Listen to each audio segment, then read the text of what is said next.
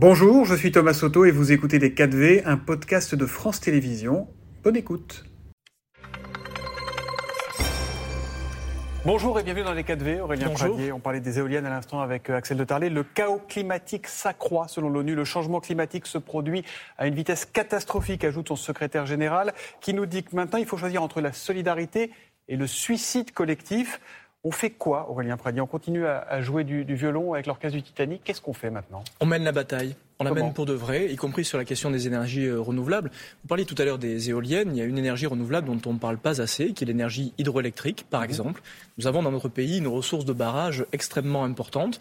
L'Europe nous demande de le mettre en concurrence depuis quelques années. C'est une bataille que la France doit mener pour dire non, nous gardons le monopole sur nos barrages parce que nous avons là une ressource environnementale forte. Ça veut dire qu'il faudra assumer de laisser le pétrole cher, voire très cher, même quand la guerre sera terminée? Nous ne sommes pas les seuls à décider euh, du niveau du pétrole euh, cher. Nous carburant, si, on peut pas seulement sur les, sur les, taxations, oui. J'ai fait partie de ceux qui ont défendu la détaxation des carburants. Ce n'est pas le combat euh, d'un camp contre un autre. On ne réussira pas la bataille environnementale mmh. si nous dressons constamment, comme certains militants politiques veulent le faire, des Français contre, contre les autres.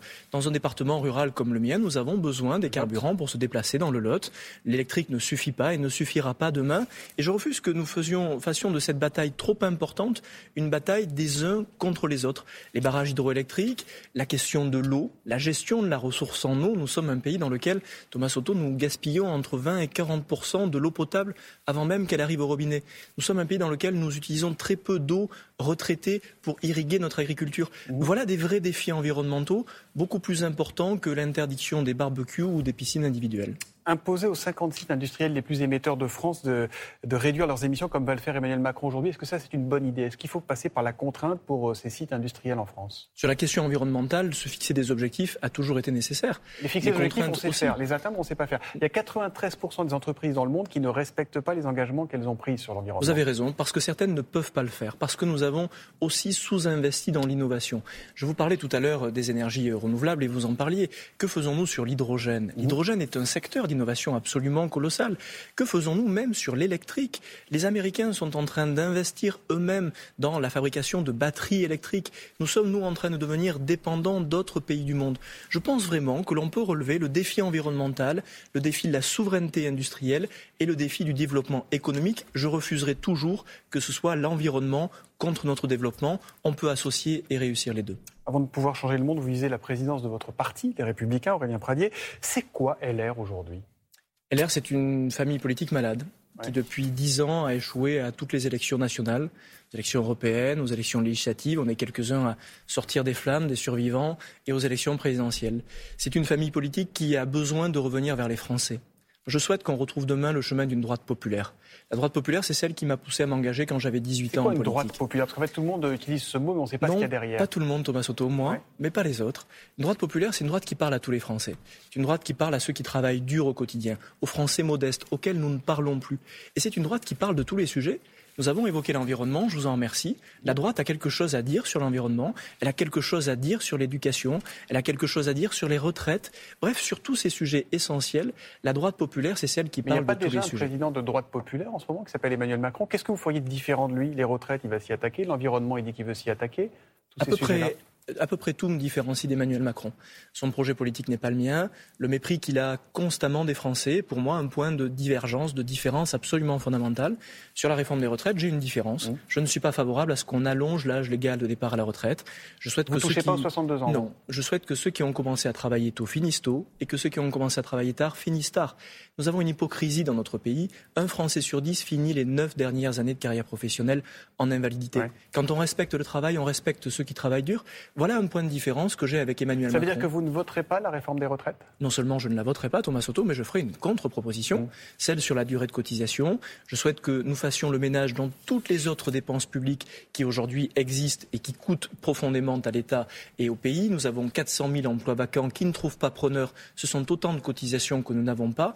Et lorsqu'on aura mené ces réformes-là, alors on demandera à ceux qui travaillent dur, à mon jeune frère qui est boulanger, qui se lève tous les matins mmh. pour travailler durement et à tant d'autres, de travailler davantage la réforme des retraites, elle doit être juste. Il faut que la droite populaire que nous allons reconstruire demain, elle parle aux travailleurs. Je vous écoute et je me dis qu'il n'y a pas d'alliance possible avec euh, les macronistes ici, contrairement à ce que souhaite Emmanuel Macron, contrairement à ce qu'appelle Nicolas Sarkozy. Il n'y aura pas d'alliance? Non.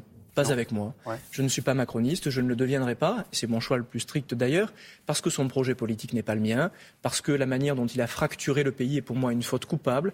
Parlions d'énergie, la, catastrophe que nous avons, qui a été organisée sur le nucléaire, est liée à Emmanuel Macron. Je ne partage pas tout cela, mais j'ajoute un point. pardon, mais est-ce que vous n'êtes pas piégé quand même? Parce que soit vous faites alliance avec Emmanuel Macron et vous devenez, comme le disait Marine Le Pen ici même, la béquille du macronisme, soit vous ne faites pas alliance, il n'y a pas de majorité, et regardez la une de la dépêche, Macron, opération dissolution. Du coup, vous précipiteriez peut-être cette dissolution qui semble être un peu dans l'air du temps aussi, non? C'est pas perdant-perdant pour vous?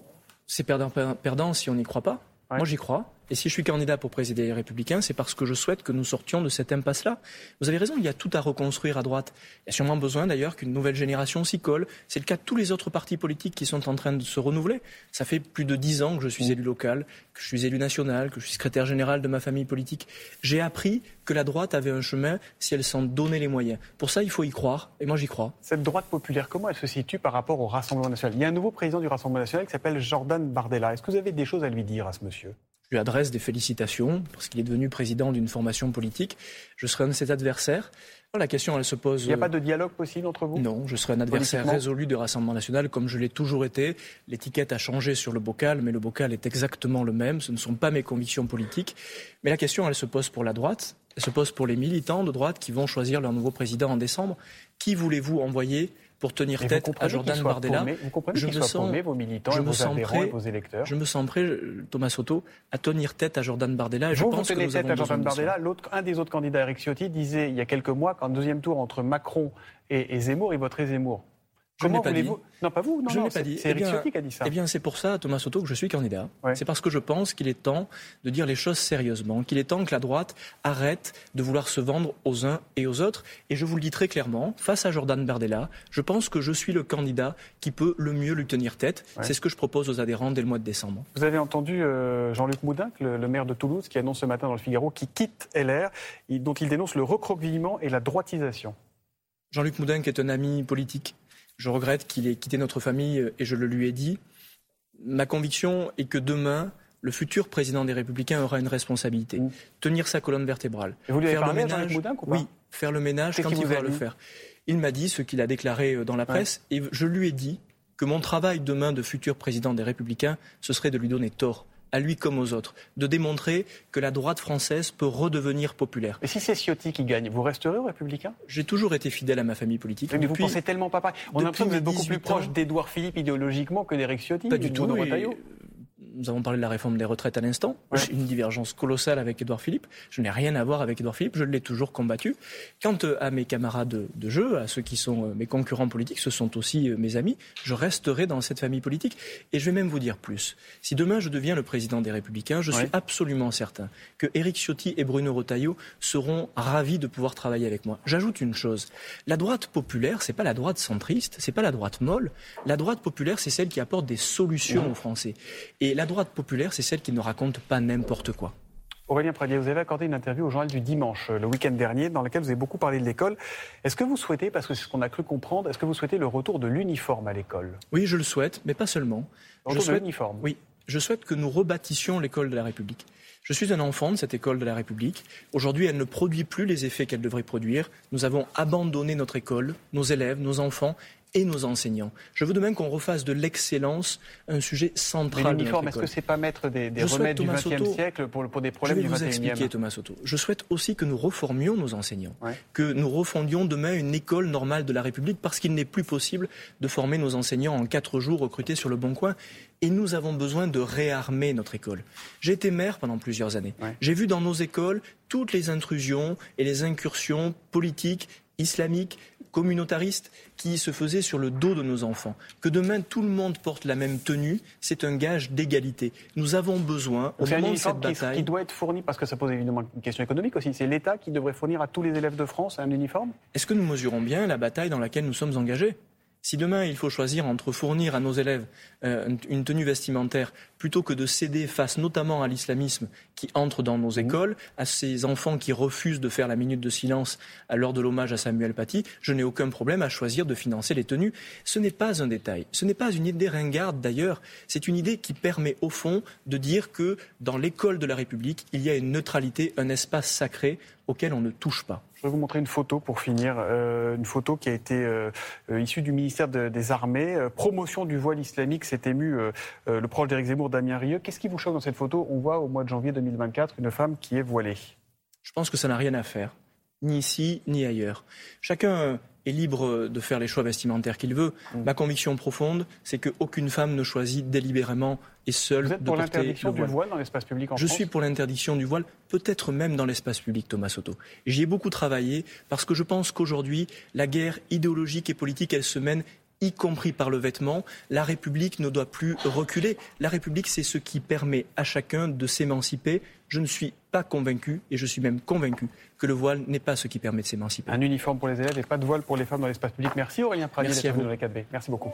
C'était Les 4V, un podcast de France Télévisions. S'il vous a plu, n'hésitez surtout pas à vous abonner. Vous pouvez également retrouver tous les replays en vidéo sur France.tv.